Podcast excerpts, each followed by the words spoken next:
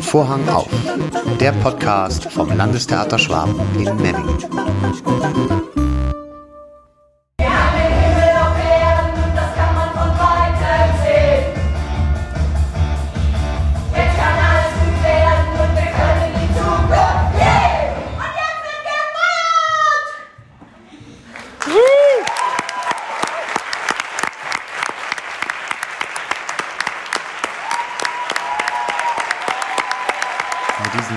Sekunden des Märchens Aschenputtel begrüße ich Sie ganz herzlich zur sechsten Folge von Vorhang auf, dem Theaterpodcast aus dem Landestheater Schwaben in Memmingen.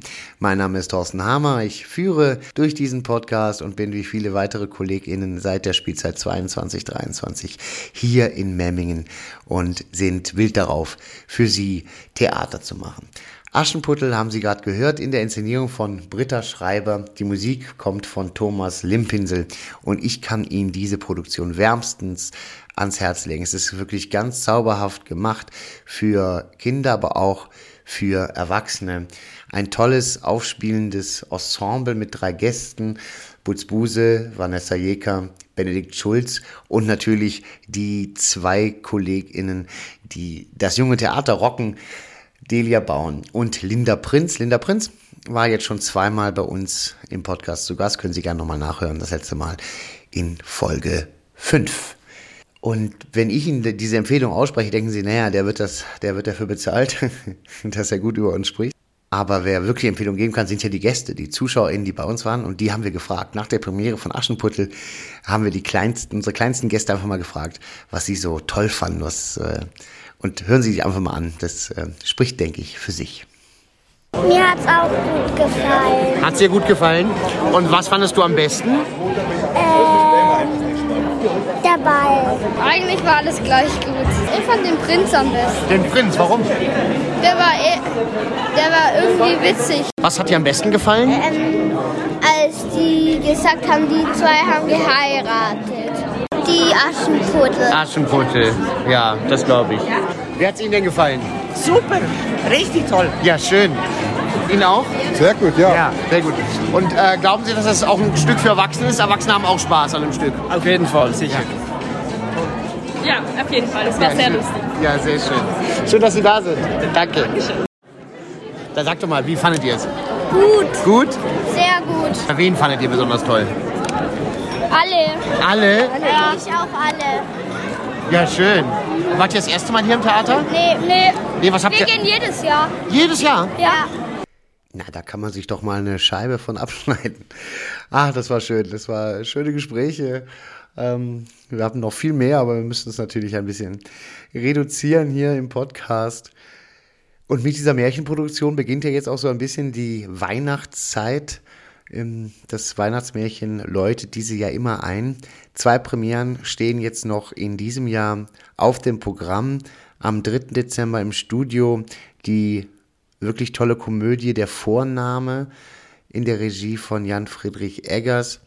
Und am 9. Dezember dann die Musicalproduktion Brigitte Bordeaux unter der Regie von Alexander May. Als erstes freue ich mich jetzt ganz besonders auf ein Gespräch mit der Kollegin Laura Roberta Kur. Laura Roberta Kur spielt aktuell in Kasimir und Caroline, die Caroline, und in Transit Werther ist sie dabei. Wird demnächst dabei sein in Ende Lachen, Premiere dann am 27. Januar 2023. Vorgestellt die MitarbeiterInnen des Landestheaters Schwaben in Mellingen. Schön ist, wir haben es ja in petto. Man muss ja nichts, man muss ja nichts produzieren. Wenn man von Natur aus einfach den Flair und den Skill hat, dann ist man einfach unterhaltsam, egal was man tut und sagt. Wenn man sich keine Mühe. Eine schöne Begrüßung hätte ich mir nicht ausdenken können. Laura Roberta Kur ist bei mir, die Schauspielkollegin, die mit mir gemeinsam auch angefangen hat mit der Saison 2022, 2023 am Landestheater Schwaben in Memmingen. Das, das ist korrekt. Ähm, Ich sage immer gern 90% Zitate, 10% Verhaltenstherapie. Aber Schauspielerin kann man auch sagen. Also es trifft beides ganz gut, finde ich. Laura, du bist in deinem Erstengagement. Ja, das stimmt. Wo hast du deine Ausbildung gemacht? Wo kommst du her? Ich ähm, komme aus Salzburg in Österreich. Und wie es der Zufall wollte, habe ich meine Ausbildung auch dort gemacht, was ja nicht unbedingt äh, oft stattfindet. Also für die Menschen da draußen, die nicht so genau wissen, wie das funktioniert mit einer Schauspielschule. Es ist nicht so, dass man hingeht und sagt, hier würde ich gern studieren in dieser Stadt, sondern du bewirbst dich im gesamten deutschsprachigen Raum, außer in der Schweiz, das konnte ich mir nicht leisten, da habe ich mich nicht beworben. Und dann gehst du da überall hin und sagst, oh, bitte, bitte, ich will Schauspiel machen. Und dann sagen die, ja, die 500 anderen Bewerberinnen auch, nein. Ähm, und wenn du Glück hast, wirst du dann nach ein, zwei Jahren äh, irgendwo genommen. Und in meinem Fall war das zufällig die Stadt, aus der ich gerade weggezogen war, wo ich mir gerade dachte, no way. Also vielleicht als, als Kontext, in Salzburg gibt es äh, vier Runden beim Vorsprechen. Und du, also ich bin hauptsächlich dorthin gegangen, weil du in Salzburg nichts zahlst. An so gut wie allen anderen Schulen muss man eine Bearbeitungsgebühr bezahlen, damit man dort vorsprechen kann. Und bei den meisten Schulen liegt die inzwischen bei 50 stattlichen Euros. Da ist man aber noch nicht hingefahren. Das kostet ja auch alles Geld. Also ähm, und in Salzburg kostet halt nichts. Und das konnte man quasi mit einem Besuch bei der Familie kombinieren und dann halt so sagen, hey, ich mache so was mit äh, Schauspiel, habt ihr Bock? Ähm, und ich war tatsächlich schon das dritte Mal in Salzburg. Die ersten Mal bin ich in der ersten Runde rausgeflogen. Mhm. Ähm, und dann macht man halt die erste Runde und merkt, okay, war nett, macht die zweite Runde, denkt sich, hey, das fanden sie richtig cool. Macht man die dritte Runde und während dem Auswertungsgespräch für die dritte Runde sitze ich drin und fange plötzlich an, in die Halbdistanz zu starren, weil ich merke, scheiße, die nehmen mich. Oh scheiße, die finden mich wirklich gut. Also so, wenn der eine Dozent anfängt schon zu reden, so von wegen, ja, wir wissen ja, du kommst aus Salzburg und du möchtest nicht unbedingt wieder hierher zurück, aber man hat ja auch dann Ferien und da kann man ja immer wegfahren nach Berlin und wo auch immer du hin willst. Und ich war so, oh Gott, oh Gott, ich will nicht, ich will nicht. Und dann habe ich tatsächlich, nicht mal absichtlich, aber offenbar war ich dadurch so affektiert, dass ich in der vierten Runde richtig scheiße gespielt habe. Ich war richtig schlecht. Also, und ein Dozent kam danach, auch nachdem wir aufgenommen waren halt, kam danach zu mir und meinte, es war schon heute gar nicht mal so gut. Und ich so, ähm, da, danke Mann, aber ja, voll, fühle ich. Ähm, und äh, so hat sich das ergeben, dass ich wieder in, in Salzburg gelandet bin und dort meine Ausbildung gemacht habe, die dann, glaube ich, aber also so, man, man ist ja immer, äh, man hat so seine Träume und Vorstellungen, was man gerne haben möchte und dann passiert es irgendwie, wie es passiert, so meistens so, wie man es nicht wollte und wie man es nicht geplant hat. Und dann merkt man so mit der Zeit, na, es war wahrscheinlich gerade richtig so, wie es mhm. passiert ist. Und ja. das Gefühl habe ich auch, was mein Studium betrifft. Wie viel, weißt du, wie viele Vorsprechen du gemacht hast? Wie viele Runden? Also wie viele, an wie viele Schauspielschulen du vorgesprochen hast? Ich glaube, ich war insgesamt 16 Mal Vorsprechen. Wahnsinn. Und ich glaube, ich bin auch in fast allen diesen Vorsprechen in der ersten Runde rausgeflogen. Was hat dich weitermachen lassen? Die Ermangelung eines anderen Skills. Also. Du kannst nichts anderes. Ja, das klingt immer so ein bisschen ja, blöd, wenn man es sagt, aber es ist halt irgendwie, wenn man das Privileg hat, eine Sache zu finden, bei der man merkt, hey, ich finde das einigermaßen gut, wenn das mhm. stattfindet und einige andere Leute finden das auch gut, wenn das stattfindet, dann ist es irgendwie fahrlässig, dem nicht nachzugehen. Und ich hatte halt auch das Gefühl, also in den meisten Schauspielschulen, wenn die dich rausschmeißen, auch in der ersten Runde, reden die danach mit dir. Und ganz oft war bei mir nicht das Problem, dass gesagt wurde, Digga, was spielst du da? Hm, komm, werd mal besser, hol mal irgendwie Talent ab und dann komm wieder. ähm, sondern es war mehr das Ding von, ja, was du spielst, ist schon einigermaßen okay, aber boah, bist du unsympathisch. Also wir können uns nicht vorstellen, mit dir vier Jahre lang zu arbeiten, so wie wir dich erlebt haben heute. Deswegen geh mal raus und berühre Gras oder so. Also einfach, weil offenbar dadurch, dass ich selber einfach unsicher war und deswegen mir dachte, gut, ich werde halt jetzt mein Pokerface machen und mit niemandem reden, weil so Smalltalk vor ein paar Jahren noch wahnsinnig schwer gefallen ist. Ähm, hatte ich halt irgendwie so einen Film und habe auch immer Musik gehört und mit niemandem geredet habe dann gespielt, das hat mir Spaß gemacht und danach habe ich mich selber wieder zugemacht. Und dadurch dürfte ich äh, so arrogant und so abweisend und kalt gewirkt haben, dass die Leute dort halt nichts anfangen konnten mit mir. Und ich glaube, deswegen hat mich das auch nicht so abgebracht von der Absicht, Schauspielerin zu werden, weil der Konsens war ja bei den meisten, Spielen ist eh okay, das kriegt man hin in vier Jahren, aber deine Attitude braucht einen Check. So. ähm, ja, aber ich finde das, find das ja mega spannend, weil man sagt ja immer, ich kann nichts anderes, aber in Wahrheit ist man kann und man will ja auch nichts anderes. Ja, ja, das Wollen, das Wollen ist ein äh, mächtiger Faktor ja. dabei. Ja. Und ich denke mir halt, ähm, also man unterhält sich ja auch irgendwie in diesem Prozess und so viele Leute äh, waren 20 Mal vorsprechen. Ich kenne Leute, die waren 40 Mal vorsprechen. Und da dachte ich mir, ey, solange ich noch irgendwo hingehen kann, werde ich mich weiter anbieten und sagen, check out my swag, ich bin so cool, kauft mein Scheiß. So frei nach dem Motto. Ja. Weil also am Ende des Tages weiß man ja, doch schon relativ früh, dass alle Beteiligten nur mit Wasser kochen und dass man sich halt irgendwie denkt, hey, wenn ihr eine Ausbildung anbietet, dann habe auch ich nicht den Anspruch, dort als geborenes Naturtalent hinzukommen, weil das bin ich nicht. Mhm. Also im Gegenteil, ich hatte Riesenprobleme mit dem Schauspiel im Grunde auch mein ganzes Studium über. Also ich weiß nicht, wie es dir da zum Beispiel ging, weil ich auch schon von Leuten anderes gehört habe, die dann nach einem Jahr Studium dachten, hey, ich habe eigentlich rausgefunden, was ich machen möchte gib mir mal eine Bühne, gib mir mal was zu ja. spielen. Nee, bei mir war es auch anders. Also bei mir war es auch so, dass ich das Studium hat mir, also richtig gelernt habe ich den Beruf erst im Beruf. Mhm. Das habe ich auch schon ganz, ganz oft gehört, dass man irgendwie im Studium noch so, so damit beschäftigt ist, irgendwie mit sich selbst klarzukommen, ja. so ganz blöd gesagt. Also so, ich für mein Gefühl hatte krass Glück, dass ich noch, also im letzten, wirklich in den letzten Wochen kurz vorm AFO, äh, habe ich gefühlt noch mal schnell beigebracht bekommen in einem Crashkurs, wie Schauspiel funktioniert. Weil ein Dozent, äh, der bei uns war, dankenswerterweise, Shoutout to Boris Ostern, bester Mann überhaupt jemals, äh, der hat mir gesagt, als wir einen Monolog gearbeitet haben, du hast keine Ahnung, was du machst, oder? Du weißt nicht, wie man einen Monolog spielt, oder? Und dann hat er mir wirklich so technisch, körperlich ganz grundlegende Sachen gesagt. Und wenn du so atmest, dann sieht es so aus, als hättest du einen neuen Gedanken. Und dann erst kannst du weiterreden. Und wenn man das mal plötzlich so technisch runtergebrochen kriegt, ist man so, ja, stimmt. Sag ganz kurz, weil du eben AFO angesprochen hast, unseren HörerInnen, ah. was ist ein AFO? Äh, genau, also ich glaube, früher hat man es noch IFO genannt. Ja. Da war es das Intendantenvorsprechen.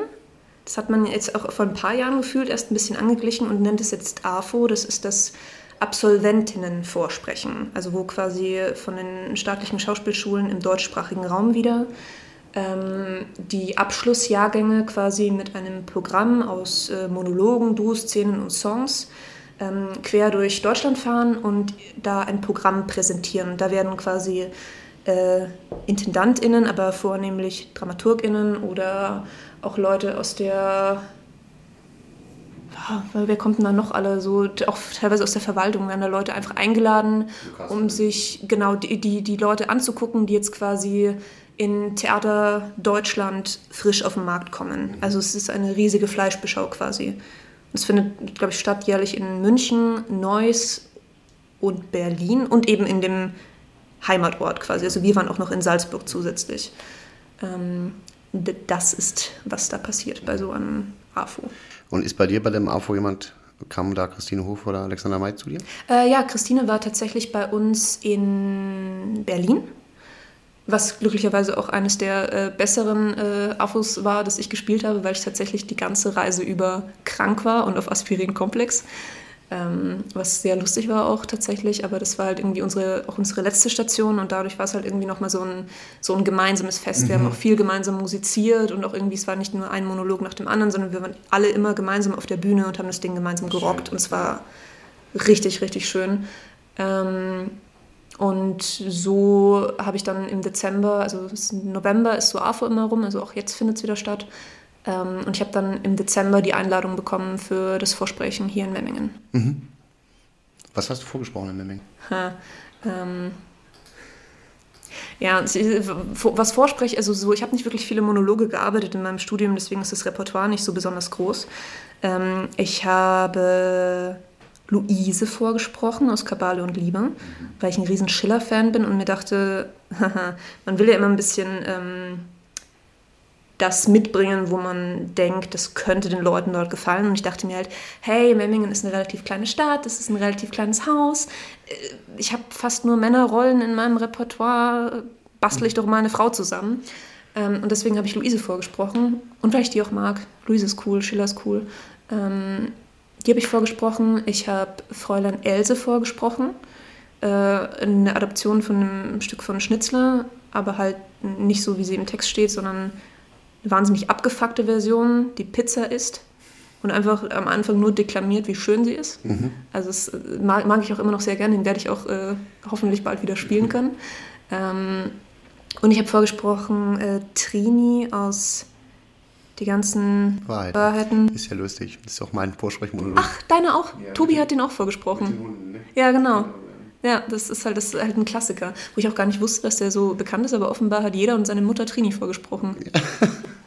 aber ja, der, der macht halt einfach ein bisschen, ein bisschen Spaß und es ist halt, ich habe das Gefühl, wenn du so 1% Grundcharme hast auf der Bühne, dann kannst du dich auch einfach hinstellen und diesen Trini-Monolog erzählen. Absolut, ja. Also und das ist halt äh, schön, wenn man was in der Tasche hat, was relativ unaufwendig zu spielen ist, aber irgendwie einen Kontakt mit den zuschauenden Personen herstellt. Absolut, ja. Und dafür ist Trini halt echt, also ich sage jetzt nicht, macht jetzt nicht so hier, ihr Menschen, die das vielleicht hört und vorsprechen gehen wollt, macht nicht alle Trini. Also so generell, ja, es gibt diese Monologbücher mit 50 oder 100 oder Schieß mich tot Monologen. Die haben wir echt schon jetzt ein paar Mal gesehen. Ja. Und aus unser Stück, Die ganzen Weiten, ist auch echt toll zu lesen, übrigens. Ja. Da sind auch einige Monologe drin. ja, generell, es gibt viel, viel, viel Material, viele Stücke, viel Theater. Lass mich kurz darauf eingehen, dass du hauptsächlich Männerrollen im Repertoire hast. Warum? Ich habe das Gefühl, das ist so eine kleinere Problematik oder ist es eine Problematik? Es ist gewachsen im Grunde schon im Beginn meines Theaterkonsums. Ich habe irgendwie so mit 13 angefangen, regelmäßiger Theater zu gucken. Und irgendwie in meiner Auffassung habe ich mir hauptsächlich Männerrollen angeguckt und die männlichen Schauspieler beobachtet und mir dachte mir halt immer, boah krass, das möchte ich auch machen, das möchte ich spielen. Ich möchte einen Kostja spielen aus der, aus der Möwe. Ich möchte hier in Kafkas Schloss möchte ich die Gehilfen sein, weil die so eine lustige Dynamik haben zusammen. Ich möchte, also es war halt immer, dass man auch wenn man Stücke liest, also so keine Ahnung, eines meiner Lieblingsstücke ist Don Carlos da möchte ich die drei Männerrollen spielen, die da wichtig sind. Ich möchte Carlos spielen, ich möchte den Marquis spielen und ich möchte seinen Vater spielen. Also so in, meinem, in meiner Vorstellung von, von Theater und auch von wie Theater auf der Bühne funktioniert, war halt für mich das, was die männlichen Kollegen gemacht haben, immer das, was ich mir vorgestellt habe. Und darin war ich irgendwie so unbeirrt, dass als ich dann gesagt habe, so nach äh, meiner Schulzeit, ich gehe jetzt vorsprechen, hat mich dann erstmal so eine ältere Kollegin an die Hand genommen und gesagt, du weißt aber schon, dass du jetzt besser andere Rollen vorbereiten solltest. Weil es kommt bei vielen Schulen noch nicht so gut an, wenn du da als eindeutig weiblich gelesene Person auftrittst und einen Franz Mohr und einen Kostja und keine Ahnung, nur Männer vorsprichst, weil es ja irgendwie auch zumindest vor sechs, sieben Jahren hatte ich das Gefühl, war es noch ein bisschen anders, dass da so, also bei mir einfach eine krasse Dissonanz herrschte, was ich mir vorgestellt habe, was ich in diesem Beruf machen möchte und was dann vielleicht an einem Stadt- oder Stadttheater von mir erwartet wird, was ich für Rollen spiele. Weil irgendwie, vor allem in klassischen, also modernere Stücke kann man eh immer ein bisschen außen vor lassen, weil da passiert ja gerade gerade auch wahnsinnig viel. Aber vor allem, was so klassische oder klassischere Stoffe betrifft, ähm, ist ja relativ eindeutig oft, welche Themen und welche Konflikte den weiblichen Figuren äh, zugetragen werden, nämlich hauptsächlich verliebt sein und dann sterben. Ähm, und bei den Männern war halt einfach ein bisschen mehr los. Und also es ist halt einfach so diese oft präpotenten Charaktere, die irgendwie glauben, sie hätten Gott und die Welt verdient. Das macht halt einfach auch ein bisschen mehr Spaß, sowas Natürlich. zu spielen, Ja. als das andere. Aber ich glaube, es wird auch Zeit, dass man das mal so macht. Also ich finde das, weil, weil ich finde irgendwie, ähm, weil es ist ja lustig, wenn du mit 13 angefangen hast, Theater zu gucken und dir fallen die Männer auf, was liegt ja nicht nur daran, dass das alles bessere Schauspieler Nein, waren, sondern im Fall. Gegenteil, sondern die Rollen waren einfach besser. Und ähm, deswegen das ist auch das Problem am Theater immer noch. Also wenn man klassischere Stoffe macht und man besetzt wirklich so, wie es mal ursprünglich gedacht war, haben die Frauen kaum was zu spielen. Außer, wie gesagt, lieben. Lieben und, und sterben und Mütter und- sein, wenn sie ein bisschen Genau. älter sind und dazwischen bist du mal arbeitslos, weil es gibt Genau. keine Rollen für dich. Ja. Ähm, und das ist schon, also so, da hatte ich auch während meiner Vorsprechzeit echt zwischendrin wahnsinnig schlechte Laune, weil ich mir dachte, also weil mir das, ich glaube, mir war wahnsinnig lange nicht klar, dass ich eine Frau bin in dem, was es sozial impliziert.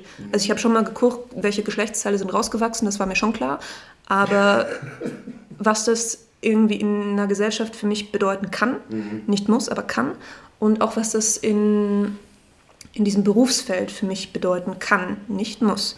Also sieht man, sieht man ja auch hier, wo mir dankenswerterweise in meiner ersten Premiere, die ich hier gespielt habe, war es mir zugetan, dass ich äh, den Wärter verkörpern durfte. Mhm. Was halt, also wo mein 13-jähriges Ich wahrscheinlich ausgerastet wäre vor, vor Freude drüber, weil es ist halt genau das, was ich damals schon immer machen wollte.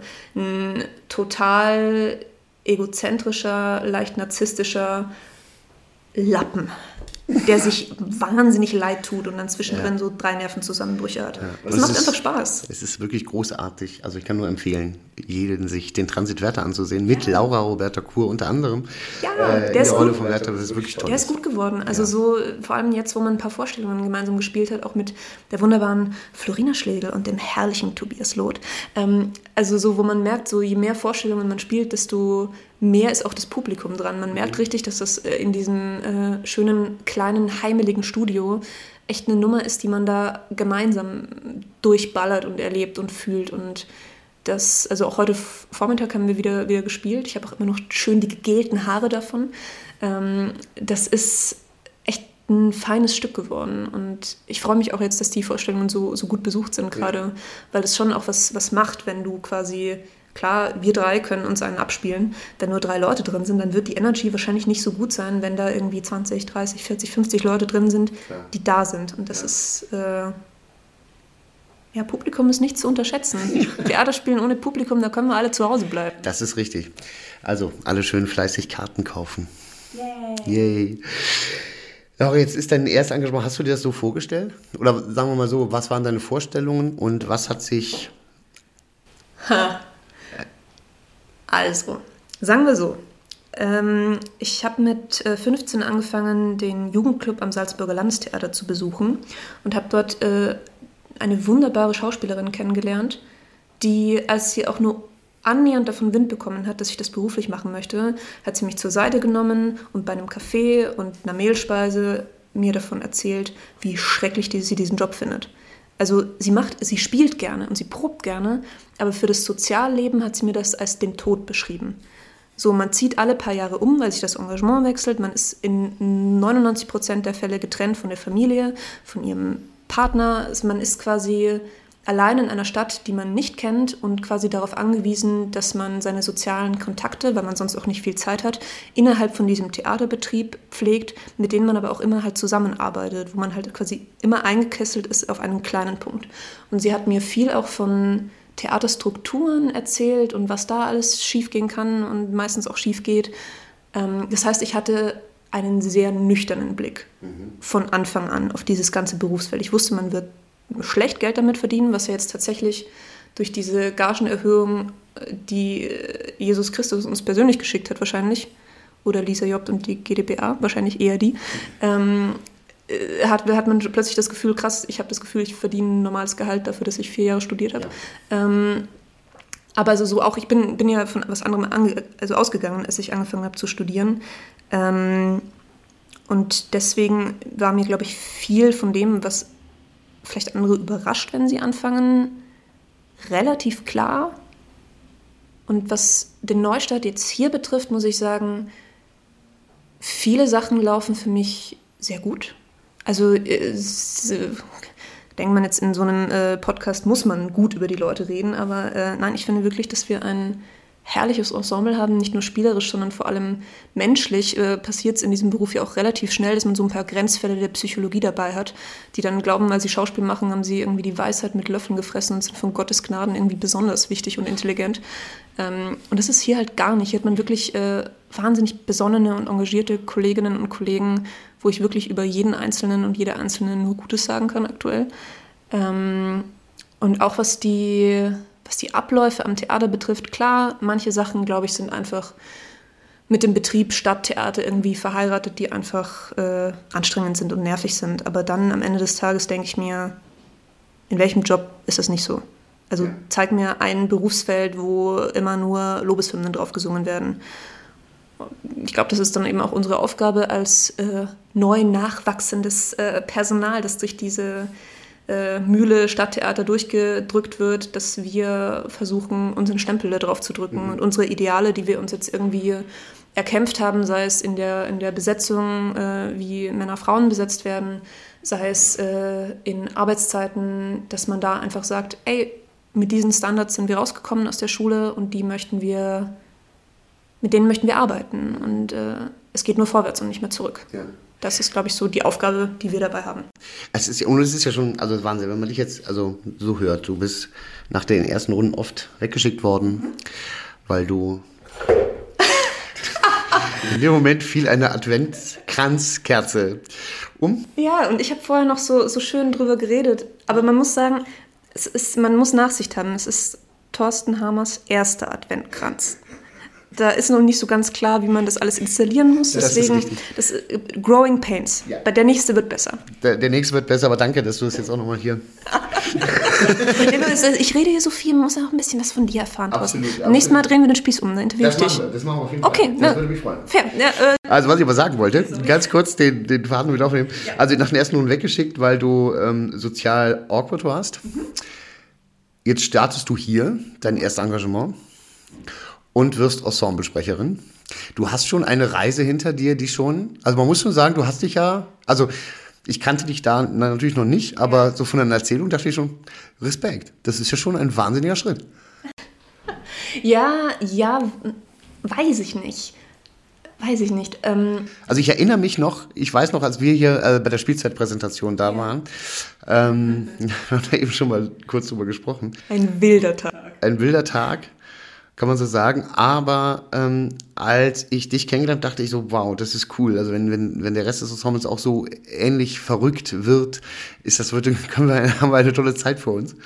Ähm, ich, ich finde einfach, weil du hast damals schon gesagt, irgendwie, ja, hm, mit dem Sozialen, da bist du jetzt nicht so irgendwie. Aber dafür, also man merkt es nicht. Ah, danke. Ähm, ich bin auch ehrlicherweise positiv überrascht davon, wie einfach mir das gerade von der Hand geht. Aber ich glaube, das hat auch ganz ehrlich und ohne jetzt hier nur Komplimente verteilen zu wollen, es hat schon auch, glaube ich, wirklich was damit zu tun, in was für ein Umfeld ich hier geraten bin. Ähm, ganz kurz privat, du bist ein Katzenmensch. Ja, Und du hast zwei ganz süße Katzen zu Hause. Und du bist jetzt auch hierher gekommen, weil du einen Katzenbaum versucht hast aufzubauen. Ja, ich bin ein bisschen zu spät dran tatsächlich, ähm, weil ich, äh, also ich habe schon zwei Kratzbäume. Ähm, der eine ist so ein Deckenspanner, so ein ganz großer, wo sie hoch können, auch auf mein äh, herrliches Ikea Kallax-Regal. Ähm, und der andere steht im, im Schlafzimmer, so als extra Schlafkuhle, weil sich äh, vor allem eine der beiden Katzen immer gerne ein bisschen zurückzieht und die andere kuschelt lieber mit mir. Aber ich dachte mir so am Fenster, ich habe so eine relativ große Terrasse mit so einer Fensterfront davor, ah, da fehlt noch was, da brauchen wir noch, da brauchen wir noch einen kleinen Kratzbaum. Und es ist halt kein kleiner Kratzbaum, sondern es ist ein relativ großer Kratzbaum mit so vielen Einzelteilen. Und ich dachte mir, als wir uns vorhin verabschiedet haben vom Café, ähm, eine Stunde habe ich das easy auf. Kein Plan. Also es ist halt wieder, es ist nicht mal eine IKEA-Anleitung, sondern es ist einfach ein Zettel, auf dem der Kratzbaum fertig aufgebaut drauf ist. Und dann sind alle Teile einzeln nummeriert mit so Strichen durcheinander und die Schrauben sind auch so einzeln nummeriert und rechts hast du so eine Legende, wo du quasi gucken kannst, was wohin gehört. Äh, I was confused. Aber ich glaube, das Schlimmste habe ich hinter mir. Ähm, aber ja, deswegen war ich ein, ein bisschen spät dran. Hey! Da- deswegen habe ich das gar nicht erzählt, aber es ist, ähm, was mich interessiert, weil Schauspielerei und gerade durch diesen ganzen Ortswechsel und immer wieder zieht man in eine neue Stadt, ist es auch ein einsamer Beruf. Auch wenn die Leute das vielleicht gar nicht so sehen. Ja. Aber ganz oft ist es ja so, der äh, Applaus veräppt und dann gehst du nach Hause und dann ist Stille. Ähm, und helfen dir da die Katzen? Also bist du, ist es auch ein Stück weit zu Hause in eine fremde Stadt holen? Also tatsächlich, äh, ich habe das Gefühl, ich bin seitdem ich denken kann mit Katzen groß geworden und dann bin ich nach der Schule weggezogen und ich habe es irgendwie wie so ein mir selbst auferlegtes Kreuz, das man irgendwie trägt, habe ich mir gesagt, jetzt bist du halt unterwegs und in einer WG und Schauspiel und du weißt nicht, was du machst. Ähm, da kannst du jetzt halt kein Tier halten, weil deine Lebensumstände sind so unberechenbar und so schnell wechselnd, dass das dem Tier gegenüber unverantwortlich wäre. Und dann während meinem Studium habe ich wirklich über ein Dreivierteljahr nachgedacht und recherchiert. Also so, weil ich hatte bisher nur Katzen, die Freigänger waren, die raus konnten. Und ich war halt in der Wohnung, wo ich das nicht machen konnte, weil an die Straße eine Katze rauslassen, ah, das ist keine gute Kombo. Und dann habe ich halt wirklich, ich habe mir alles über Katzen in Wohnungshaltung in die Birne reingeballert, was ging. Und habe dann eine Entscheidung getroffen, wo ich halt gesagt habe, hey, ich glaube, ich könnte einer Katze oder jetzt in diesem Falle zwei ein gutes Leben bieten, ein sehr gutes Leben bieten, weil ich mir halt denke, wenn du ein Tier nimmst, das ist, was die Verantwortung betrifft, ähnlich wie ein Kind, weil das kann sich nicht aussuchen, ob es bei dir ist oder nicht, sondern du entschließt dich, entweder, also in dem Fall jetzt diese zwei Katzen in mein Leben zu holen, ähm, und ich bin verantwortlich für die. Und die können nichts dafür, dass ich viel zu tun habe. Die können nichts dafür, wenn ich umziehen muss. Meine Aufgabe ist es jetzt, den beiden kleinen Zwetschgen das beste Leben zu geben, das irgendwie möglich ist. Und nachdem ich in mir so klar und so stark fühle, dass ich das möchte und das man findet ja, also man macht sich, also zumindest ich bin so beschaffen, ich mache mir 100 Gedanken und denke alle Eventualitäten durch. Und ich glaube, in dem Fall ist das auch ganz gut, weil das heißt, ich bin organisiert. Wie gehe ich damit um, wenn ich mal wegfahre? Wie gehe ich auch bei einem kommenden Umzug eventuell um? In zwei, drei Jahren, wie auch immer das dann stattfindet. Aber es findet sich ein Weg. Mhm. Wenn man mit Leuten redet, findet sich ein Weg. Auch hier habe ich auch sofort gemerkt, dass einfach Leute sind, die sagen, hey, brauchst du jemanden, der mal guckt, der füttert, etc. Pp. Ähm, es geht und absolut, um auf deine Frage zurückzukommen, ich rede wahnsinnig viel. Das ist vollkommen okay. Das ist ja ein Podcast. Das ist eigentlich. Das ist das Medium, in das ich. Du gehörst da eigentlich rein. Dieser Laberkopf. Ja. Ähm, nee, das ist auf jeden Fall ähm, etwas, wo ich merke auch, wenn man mal von der Probe runtergeht und sich denkt, wenn ich jetzt alleine nach Hause kommen würde, dann würde ich da einfach weiter, weiter arbeiten und weiter, wenn es gut läuft, das ist ja das Ding, wenn es gut läuft, dann denkt man eh nicht weiter drüber nach, aber wenn es schlecht läuft, dann, dann denkt man richtig weiter drüber nach und dann arbeitet man weiter. Und so mache ich halt zu Hause die Tür auf und diese kleinen Babys kommen einfach angelaufen und sind so, ey, beschäftige mich, mhm. fütter mich, mhm. sei mit mir. Also so, und es ist einfach nichts entwaffnender und erdender, als wenn du irgendwie gerade Mittag isst oder an deinem Laptop sitzt und es kommt einfach so eine Katze auf deinen Schoß gesprungen, fängt an massiv zu schnurren und rollt sich so auf deinem Schoß ein. Und du legst weg, was du machst und hast diese Katze hier und denkst dir, ja, ja, hundertmal ja, das mhm. und alles andere ist auch okay. Mhm. Aber es sind für mich so Momente, wo ich das Gefühl habe, das ist gut investierte Zeit. Mhm. Und es tut mir wahnsinnig gut ja. mit den beiden. Also ja, ich bin Katzenmensch. was für eine schöne Antwort. ähm, naja, aber ich, ich finde es halt wichtig, weil man hat natürlich äh, in diesem Beruf nicht nur die Sonnenseiten. Ja. Also es gibt ja auch diese Momente, wo du alleine bist und bist in einer fremden Stadt und hast niemanden und so. Ja, klar, ist ja bei uns, eigentlich bei uns allen so. Niemand von uns kommt aus Memmingen. Richtig. Also ja. außer hier Klaus, der kommt ja aus der, aus der Umgebung zumindest, der hat zumindest seine Familie hier in der Umgebung zum Großteil. Aber bei allen anderen unsere besten Freunde, unsere Familie, auch wahrscheinlich unsere, unsere Partner, PartnerInnen, die sind irgendwo mhm. in Deutschland, in Hamburg, in Berlin, bei mir in Salzburg, in mhm. Wien. Also die sind einfach verteilt. Und es ist halt eine Umstellung und auch eine andere Sache, wenn man jemanden höchstens anrufen kann mhm. oder mal kurz schreiben oder und dann auch mit unseren Arbeitszeiten ja auch nicht immer einfach da irgendwie äh, einen guten Kompromiss zu finden. Das ist einfach anders. Und klar, wir verstehen uns hier gut und man knüpft auch jetzt hier in den ersten Monaten, die wir hier zusammen sind, so die ersten Freundschaften, aber es ist halt was anderes als jemanden, Total, den du seit fünf, sechs, zehn Jahren kennst. Ja, ähm, und deswegen absolut. Ähm, ich glaube, es geht auch in diesem Beruf schon oft darum, mit dieser Einsamkeit, die man dann in der Zwischenzeit hat, und ich glaube, die hat jeder von uns, ähm, umzugehen. Und mir helfen da die Katzen, Katzen total. Also weil ich könnte ich könnte es auch wahrscheinlich nicht nach jeder Probe irgendwie noch auf 1, 2, 3, 4, 5 Bier zu gehen und dann so irgendwie äh, zu kompensieren, dass man äh, vielleicht nicht die Leute um sich hat, die man gerade gerne hätte, auch wenn die Kollegen nett sind und gut sind und auch Support sein können. Das in jedem Fall, aber es ist halt, es ist ein Unterschied, absolut. Ja. Hast du einen Lieblingsort in Memmingen? Zu Hause. Mhm. Ich bin sehr gerne in, in meiner Wohnung, schon allein wegen meiner Katzen. Ähm, ich habe mir die auch echt schön eingerichtet mit so vielen Details. Ich fange auch gerade an, so überall so kleine Bilderrahmen aufzuhängen, um auch den Flur irgendwie so belebt zu machen. Also man hat als Studentin irgendwie lang genug so gelebt, dass es aussieht, als hätte man alle, alle Möbel in der Wohnung einfach irgendwo hingeworfen und aber nur keinen extra Aufwand. Ja. Das möchte ich jetzt nicht mehr machen. Ich möchte ein bisschen extra Aufwand haben. Ähm, und deswegen bin ich sehr, sehr gerne zu Hause tatsächlich. Was aber nicht heißen soll, dass ich nicht auch gerne in Memmingen unterwegs bin. Ich mag es auch im Theater zu sein. Das äh, ist auch ein schöner Ort, da arbeite ich gerne. Es gibt auch so ein paar Routen, wo ich gerne spazieren gehe, wo es hier echt nett ist. Mhm. Ich habe auch hier schon sehr gut gegessen tatsächlich. Ähm, und natürlich, äh, wie ich ihn liebevoll nenne, der Canale Grande, der hier durch die Stadt fließt. Dieses Bächlein, yeah. wo keiner weiß, wie das heißt. Du weißt, weißt du es inzwischen? Ich wusste es und habe es wieder vergessen gerade. Ja, siehst du. Muss ja ein einprägsamer Name gewesen ja. sein. Ähm, nee, aber diese, also so an diesem, an diesem Bächlein herumzuschwimmen, wo auch jetzt äh, schönerweise wieder ganz viele neue Fische drin sind. Ja. Der nächste Fischertag ist ja nicht weit. Nach dem Fischertag ist vor dem Fischertag. Fischertag so ist es. Weißt du selber. Ähm, ich hab, weiß ganz wenig über den Fischertag, das muss ich jetzt auch mal zugeben, außer dass er stattfindet und dass hier in der Stadt äh, überall so Fische rumhängen als Motto, als auf Statuen, weiß der Geier. Fische sind total cool. Ja. Nicht so cool wie Vögel, also, ja. na, wobei. Na, schon schwierig. So ein Kofferfisch ist ein feudaler Fisch. Aber hier läuft ja auch in der Stadt ein Typ rum mit seinem Falken. Hast du den schon mal gesehen, Thorsten? Ja. Das, ich, da war ich ja auch immer wirklich spät abends unterwegs und äh, dann ist man so ein bisschen in Gedanken, guckt so und dann kommt dir ein Typ entgegen mit seinem Falken auf der Schulter. Mhm.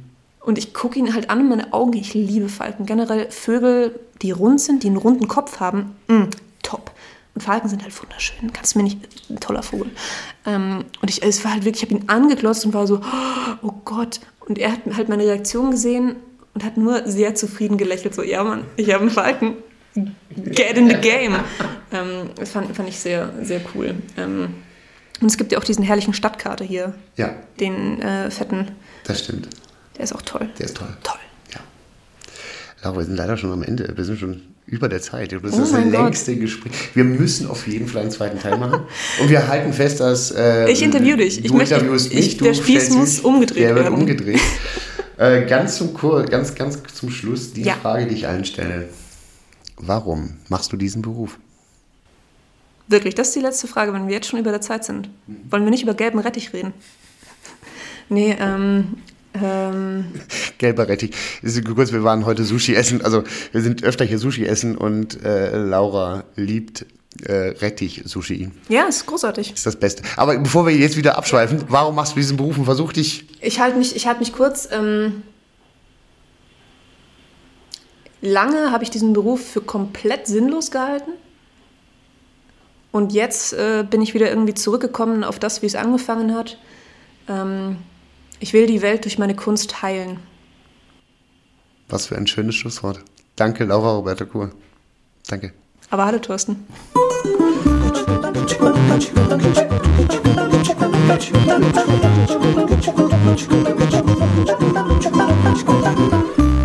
Ja, und wir hätten noch viel länger quatschen können.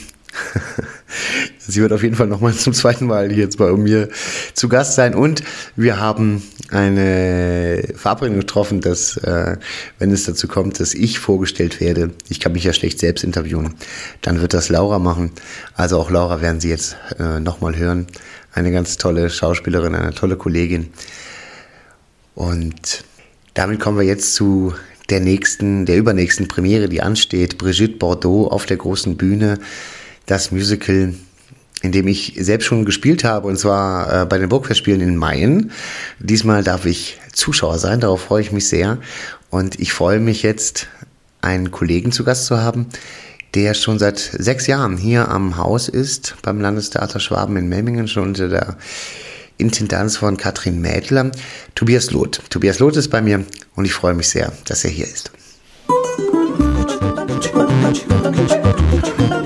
Vorgestellt die MitarbeiterInnen des Landestheaters Schwaben in Memmingen. Hallo Tobias. Hallo Thorsten. Schön, dass du dir die Zeit genommen hast. Ja, kein Problem. Seit wann bist du hier in Memmingen? Ich bin äh, 2017 tatsächlich hier nach Memmingen gekommen mhm. äh, und es ist auch mein erstes Engagement nach der Schauspielschule. Okay, wo, wo kommst du her? Ich komme eigentlich aus Berlin, mhm. bin da geboren und aufgewachsen und ähm, dann habe ich diverse Dinge getan in meinem Leben und äh, als letztes, äh, bevor ich nach Memmingen gegangen bin, äh, Schauspiel studiert in Ludwigsburg, in der mm. Nähe von Stuttgart. Okay, und was hast du vorher gemacht, wenn du sagst diverse Dinge? Ach so, ja du, ich habe tausend Sachen gemacht. Also ich habe irgendwie gearbeitet, ich habe irgendwie tausend Sachen studiert und ähm, Studien habe ich meistens irgendwie also weiß nicht, so nach dem Vorstudium oder Hauptstudium habe ich ähm, äh, die Juristerei zum Beispiel abgebrochen. Ah, okay. Aber ähm, es war auch die beste Entscheidung überhaupt. Ja. Und ich habe halt auch immer nebenher äh, gespielt, so, also halt immer Theater gemacht. Und war mir eben nie so sicher, ob das irgendwie das ist, womit ich dann mein Leben verbringen will oder was ich auch hauptberuflich machen will. Und ähm, bin aber dann auf den Trichter gekommen, dass es das durchaus ist. ja. Wie bist du auf den Trichter gekommen? Weißt du es noch? Ach, naja, irgendwann war das eben wie, ja, also, ne, dass man sich, dass einem auffällt, man hat nur diese verschwindend geringe Lebenszeit auf diesem Planeten und man sollte sie doch bitte mit Dingen füllen, die einem Freude machen und Ja. Spaß, weil ja irgendwie, glaube ich, auch die, die Arbeit, ich weiß gar nicht, ob die Zahlen stimmen, aber ja, schon mal so, dass man sowieso ja 40, wenn nicht 50 Prozent seines Lebens irgendwie im Job oder, weiß nicht, für den Job verbringt. Ja. Und ähm, ja, ich kenne einfach viele Leute, die, äh, die halt ihren Job gar nicht so gerne mögen, die es aber machen und dann irgendwie so 9-to-5-mäßig immer hingehen und sich nur auf den Feierabend freuen. Und das wollte ich irgendwie nie so wirklich machen. Aber bewundern tue ich natürlich die Leute, die dann, äh, wo die Berufung und äh, der Job genau zusammengingen. Also, ja. Und dann bist du von Berlin, nein, von Ludwigsburg nach Memmingen gekommen. Genau. Aber als du damals hier hingekommen bist, war kein großer Wechsel, oder? Du bist in ein bestehendes Ensemble. Genau, also die Katrin Mädler, die ist ja 2016 hier nach Memmingen gekommen. Okay. Und ich bin sozusagen 2017 dazugekommen. Und jetzt ist es ja so, dass du jetzt erlebst, wie alle neu dazukommen. Ja. Wie ist das so für dich? Merkst du da einen Unterschied? Also ähm, so atmosphärisch irgendwie, so ähm, energiemäßig?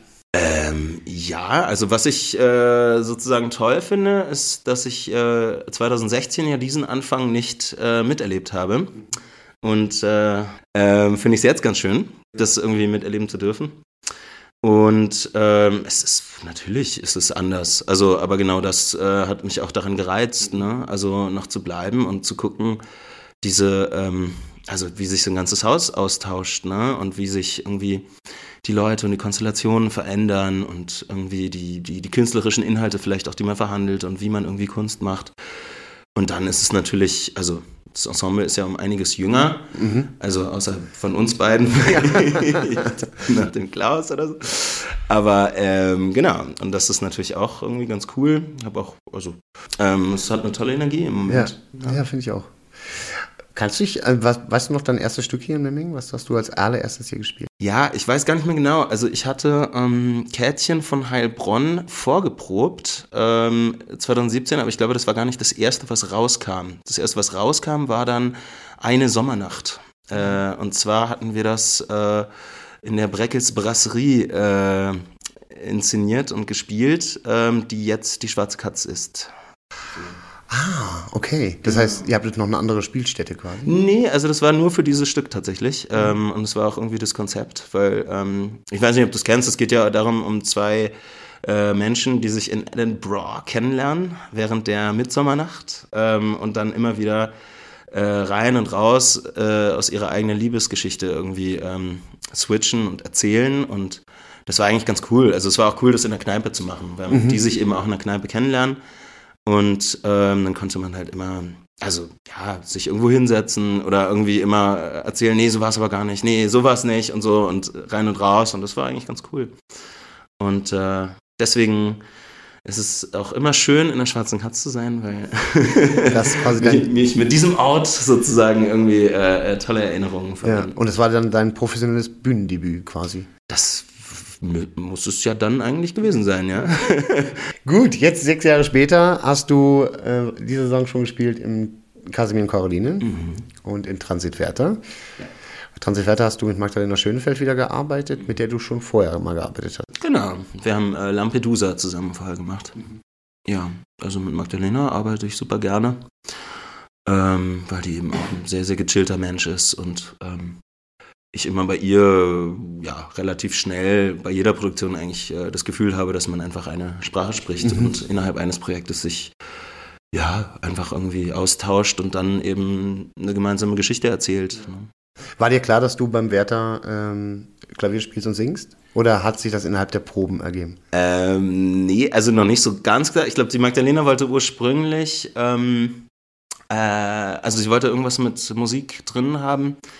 Und äh, hatte dann erstmal gefragt, ob irgendjemand von uns halt irgendwie Schlagzeug spielt oder Percussion oder so. Und dem war nicht so. und dann habe ich halt gesagt, ja, ich, also ich spiele ein bisschen Klavier. Und ja, dann war eben von Anfang an auch ein Klavier auf der Bühne und dann ja, war das dann relativ schnell klar, dass ich da wahrscheinlich. Ich finde das unheimlich toll, weil es so eine tolle Atmosphäre gibt. Also auch wie du es ah, machst und so. Also richtig schön, richtig toll. Jetzt bist du hier, weil wir über die Produktion sprechen, die am 9. Dezember Premiere hat. Und zwar die Inszenierung unseres Intendanten Alexander May. Richtig. Das Musical Brigitte Bordeaux. Mhm. Worum geht's? Ah ja. Naja, das Lustige ist ja, dass du genau in dem gleichen Musical auch schon mitgespielt hast. Das, das heißt, du kannst mich natürlich berichtigen, wenn ich jetzt. Ähm das könnte ich, aber es geht ja jetzt um. okay. Ja, also äh, in Brigitte Bordeaux geht es um. Ähm, ich weiß gar nicht, ich will auch gar nicht zu viel verraten. Also es geht auf jeden Fall um Herbert Trevis, der verkündet, dass er eine Frau sein möchte. Und er lebt in einer kleinen Stadt namens Moselheim, ist ein mittelständischer Unternehmer, hat ein großes Weingeschäft und äh, ja, ähm, es geht viel darum, wie, die, wie der Ort einfach auf diese Entscheidung von ihm reagiert. Ne? Und ich spiele den Sebastian Treves, äh, seinen Sohn, der sich dazu entschieden hat, in der Stadt zu bleiben und nicht äh, wegzugehen, wie viele andere seines Lebens wahrscheinlich in, der, in die große weite Welt, sondern da zu bleiben und den Betrieb seines Vaters zu übernehmen. Und ähm, ja, der wahrscheinlich auch, auch viel zu kämpfen hat äh, mit dessen Entscheidung. Mhm. Ja. Wie würdest du das Stück beschreiben? Also Musical, also es wird viel gesungen, viel getanzt. Ja, also es ist tatsächlich mein erstes Musical. Mhm. Ähm, und deswegen bin ich schon mal äh, allein schon gespannt drauf irgendwie. Ich, ähm, ja, also ich hoffe, dass ich die Tanzschritte mit den ganzen Gesangseinlagen auch in den richtigen Tönen dann zusammenkriegen werde. ja, ja, schön, schön. Ja. Ja, ich freue mich auf jeden Fall, es zu sehen, weil ich, äh, als wir also ähm, das ist ja schon ein sehr buntes, äh, teilweise auch schräges, sehr mhm. lustiges Musical das aber durchaus ja auch ernste Töne anschlägt. Ja. Und Sebastian ja auch eine Figur ist, die ich mega spannend, also eine mit der spannendsten Figuren, finde ich. Na, ich glaube, sie, also ich mag es ja immer, wenn eine Figur äh, eine, eine, Wandlung durchmachen mhm. darf. Ne? Nochmal zurück zu Memming. Hast du Lieblingsorte in Memming? Außer die Katz? Ja, also viele. Sehr, sehr viele. Ähm, ich bin zum, aber obwohl, das ist dann streng genommen, obwohl ich glaube, es gehört noch zu Ich weiß nicht. Also im Sommer bin ich immer sehr, sehr gerne am Buxheimer Weiher. Das finde ich sehr, sehr schön. Äh, da gehe ich gerne schwimmen und da auch irgendwie äh, viel am Joggen gewesen und am Fahrradfahren. Auch äh, hier am Iller Abbruchweg habe ich das sehr, sehr gerne gemacht. Ähm, dann äh, da Richtung Kronburg, wenn man halt da äh, irgendwie durch den ganzen Wald und so, das ist auch mega schön.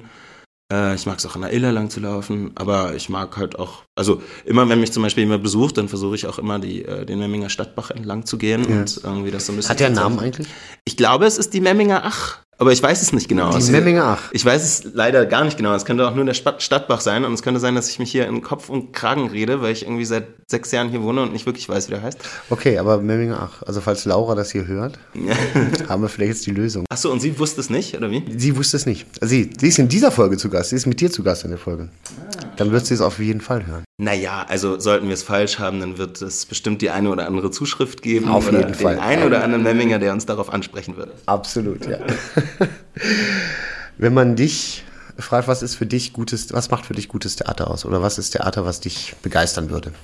Mm, naja, also es kommt ganz auch auf das Stück an, sozusagen. Ne? Also ich finde ja, dass ähm, Kunst auch irgendwie einen Auftrag hat. Also ähm, im besten Falle ist es ein Abend, der irgendwie die Leute zu entertainen weiß und der auch Unvorhergesehenes schafft und Überraschungen schafft und ähm, auch äh, humoristische Seiten hat, aber immer auch irgendwie eine Art von Message und irgendwie eine Art von, ähm, ja, ich sag mal, Bearbeitung eines gesellschaftsrelevanten Problems oder mehrere.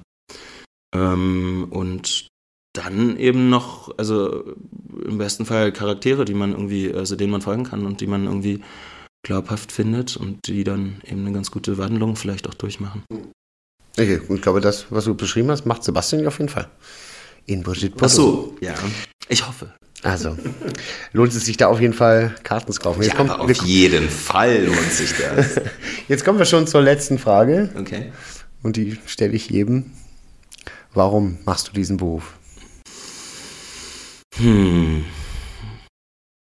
Tja, ich glaube, weil ich, ähm, weil ich sonst äh, nichts bis jetzt ähm, in meinem Leben gefunden habe, was mir so viel Spaß macht. Oder also ich, ich wüsste nicht, was ich sonst machen soll. Sehr schön. Dankeschön. Schönes Schlusswort. Vielen Dank. Danke auch. Ja, vielen Dank, Tobias, für deine Zeit, für dieses Gespräch. Wer Tobias Loth sehen möchte, hat dazu auch reichlich Gelegenheit. Aktuell ist er dabei bei Casimir und Caroline im Transit Werther und ab dem 9. Dezember 2022 dann in Brigitte Bordeaux das Musical von Tom von Hasselt und Sergei Gössner. Wir freuen uns sehr auf diese Premiere. Und damit sind wir schon am Ende der sechsten Folge.